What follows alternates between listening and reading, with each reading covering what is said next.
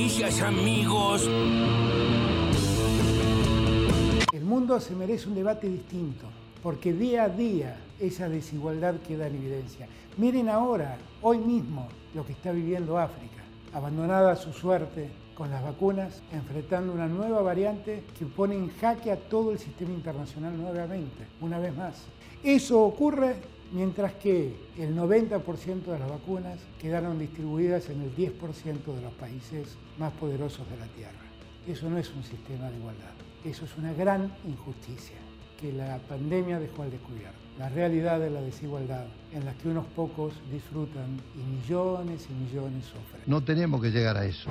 Secretario General de la Bancaria, además diputado nacional electo eh, por el Frente de Todos, el señor Sergio Palazzo. El tema doble indemnización tendría que este, eh, caer, caer a fin de año, ¿no? Y- Bueno, era una medida excepcional que se tomó con motivo de la pandemia, pero lo que hay que garantizar son los puestos de trabajo hoy y uno ve deseoso a, a algunos hombres de la Unión Industrial para que esta doble indemnización se levante para producir despidos, si no, no estarían tan deseosos, con lo cual me parece que si se va a ir en ese sentido, lo que se debería hacer es garantizarse de algún modo los puestos de trabajo existentes y que debería ser gradual también conforme vaya bajando el desempleo. Que se vayan a Cuba, que vivan en Cuba. Para que la gente que está en casa se dé cuenta, los 44 mil millones de dólares que tomamos con el Fondo Monetario Internacional equivalen a que cada argentino le debe al FMI mil dólares. Cada uno de los que estamos acá viendo la televisión, más lo que están viendo otros canales, más- todos los argentinos le debemos mil dólares al Fondo Monetario Internacional. ¿Quiénes son los que nos hicieron tomar esa deuda? ¿Los mismos que hoy se hacen los onzos en relación a cómo la tenemos que resolver o se ponen a dar cátedra de cómo lo deberíamos hacer, diciendo que ellos la resolverían en cinco minutos, que habría que... Bueno, entonces esto es una locura. No es nuestro dinero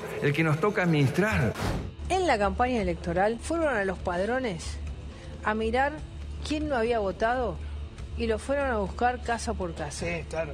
Casa Eso por lo casa. hicieron, no, no tengo duda ¿Sí? que lo hicieron. No, no, lo hicieron. Sí, sí, lo sé. Lo yo sé. lo sé, en yo- muchos distritos que también. lo hicieron. ¿No pueden ir casa por casa a buscar a la gente que no se vacunó? Vos decís mucha microdinámica electoral ver, y mucho, poca mucho microdato. Claro. Mucho microdato para la elección Claro. y poco microdato para la Mucho salud de todos los argentinos. ¿No? A ver, ¿para esto no usan el microdato? Si todos tenemos acá cuándo nos dieron la dosis, qué pasó, quién se la dio, quién no se la dio. ¿No pueden ir casa por casa a buscar a la gente que no se vacunó? Me parece que es un verdadero disparate propio de, de, digamos, de las exageraciones de la Argentina. Y después el Banco Central o el gobierno trata de resolver un problema y genera otro.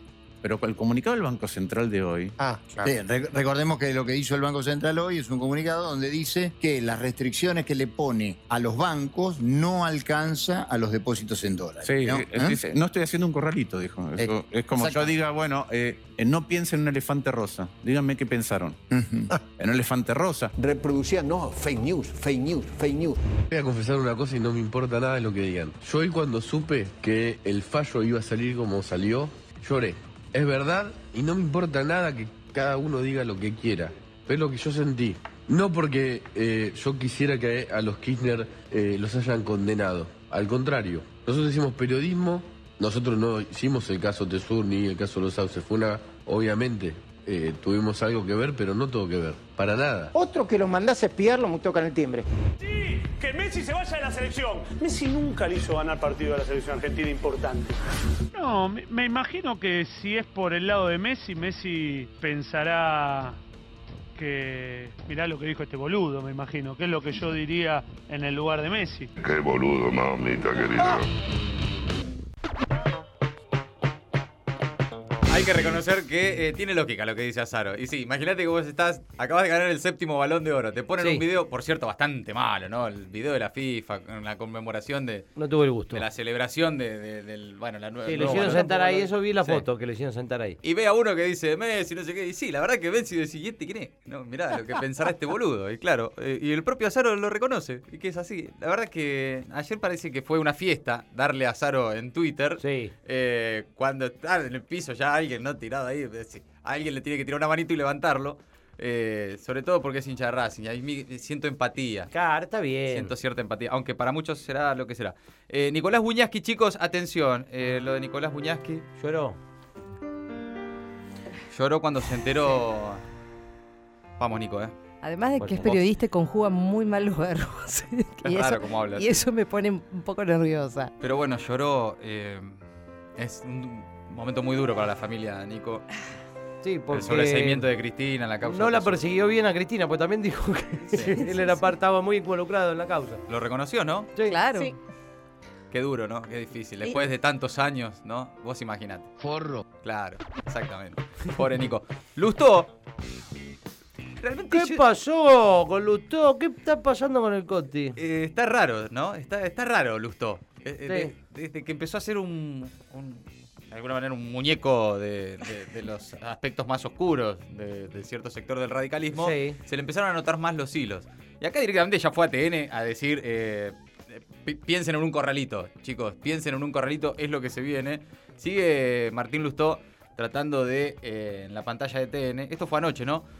Siguiendo con una noticia falsa. Esto es muy particular también, ¿no? Sí. Porque si vos ya sabés que es falso, si, eh, y sos dirigente opositor, eh, sos senador nacional, no te digo que salgas a respaldar al gobierno y a desmentir que se viene un corralito o, de- o todas esas cosas que se estuvieron diciendo en las últimas horas, pero seguir vos insistiendo con una noticia falsa. ¿no? Y bueno, igualmente hay muchos de esos, qué sé yo, ponerle Redrado salió a decir que era im- impensado, eh, más o menos responde digo, a un sector económico Sí, claro. medio similar, Sí. y pero bueno, hay, hay gente que tiene un poquito más de responsabilidad, igualmente es muy lindo cómo se presentan esas noticias en los medios, porque estaba grande, hoy por ejemplo en Clarín eran las principales noticias tenían que ver con el dólar, con la falta de dólares, y también estaba, de- desmienten que vaya a haber un corralito, lo que parecía decir, en cualquier momento hay un corralito. Sí, se está jugando. Argentino no pone? Se está jugando un poco esa. Bueno, todo eso y algunas cosas más entre las voces destacadas del día. Ahora las noticias en maldita suerte. Entran por una puerta y salen por la otra. El gobierno confirmó que el pago al FMI eh, se hará en diciembre y también la llegada de Rusia eh, para inversiones. La Secretaría de Relaciones Económicas Internacionales, Cecilia Todesca Boco, atención que reapareció como vocera en la Casa Rosada y afirmó que las exportaciones están creciendo a un ritmo del 40% y también crecen las importaciones. Y al respecto destacó que cuando aumentan las compras de insumos, eso significa un reflejo del crecimiento general de la economía. Esto lo dijo en una conferencia de prensa hoy, al término de la reunión del Gabinete Económico, encabezada por el presidente Alberto Fernández. La pesadilla de ir al súper. El gobierno prepara cambios en la canasta de precios cuidados y sigue el debate en el gobierno sobre el tema de la carne. La canasta navideña va a ser incorporada en los próximos días al programa y se van a modificar otros productos que lo componen. Todo esto va a ser antes del 7 de enero, cuando vence este esquema que sería relanzado en acuerdo con el sector. La Secretaría de Comercio Interior también busca crear una canasta de frescos que será trabajada de forma interministerial. Por otra parte, Feletti insiste con las retenciones, pero no descarta otros medios para controlar el precio de la carne. Ratificó la opción que había descartado el ministro de Desarrollo Productivo, Matías Culfas. También mencionó otras alternativas como cupos a la exportación o un acuerdo con el sector por los valores en el mercado interno. Una buena. Habrá aguinaldo para la economía popular. El gobierno confirmó que pagará un bono el próximo 20 de diciembre de 8 mil pesos a más de un millón de beneficiarios del programa Potenciar Trabajo, mientras se analiza también la posibilidad de extenderlo a beneficiarios de otros programas. La educación, otra mentira macrista. La Argentina obtuvo el peor desempeño de su historia en una evaluación internacional de aprendizaje de la UNESCO. Se trata del estudio regional comparativo y explicativo que fue llevado a cabo en 2019 por el Laboratorio Latinoamericano de Evaluación de Calidad de la Educación. El ministro de Educación, Jaime Persic, consideró que los resultados se dieron como consecuencia de la desinversión en educación durante la gestión presidencial de Mauricio Macri. La hora de la verdad. Con la declaración de la actriz Telma Fardín comenzó ya el juicio por abuso sexual contra D'Artés. Se da a casi tres años de haberlo denunciado por un hecho ocurrido en Nicaragua cuando ella tenía 16 años y él 45. El colectivo de actrices argentinas recordó que el juicio contra D'Artés es un precedente histórico mundial en el que participan tres países, Argentina, Brasil y Nicaragua.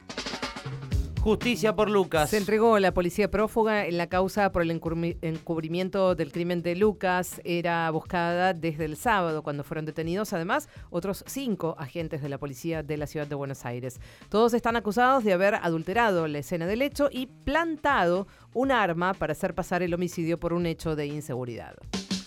Otra vez sin lugar. Miles de familias porteñas sin vacante en la escuela pública de la ciudad. Los resultados de la inscripción online se conocieron el viernes y como cada año fueron muchos los chicos y chicas que quedaron afuera. Por eso decidieron llevar sus casos al Ministerio de Educación y exigir que se respete su derecho de acceder a la educación pública. Este año calculan que hay más de 20.000 niños y niñas sin vacante. Una colonia menos. Barbados se independizó completamente del Reino Unido y Sandra Manson, que ejercía hasta ayer como gobernadora general, juramentó como la primera presidenta, un cargo por el que fue elegida en las urnas en octubre pasado. Esto significa que la reina Isabel II dejó de ser la jefa de Estado de la isla, convertida ahora en república. En la ceremonia de transición de poder, la cantante barbadense mundialmente conocido Rihanna fue distinguida como heroína nacional. Maldita suerte. De 15 a 17. En el Destape Radio.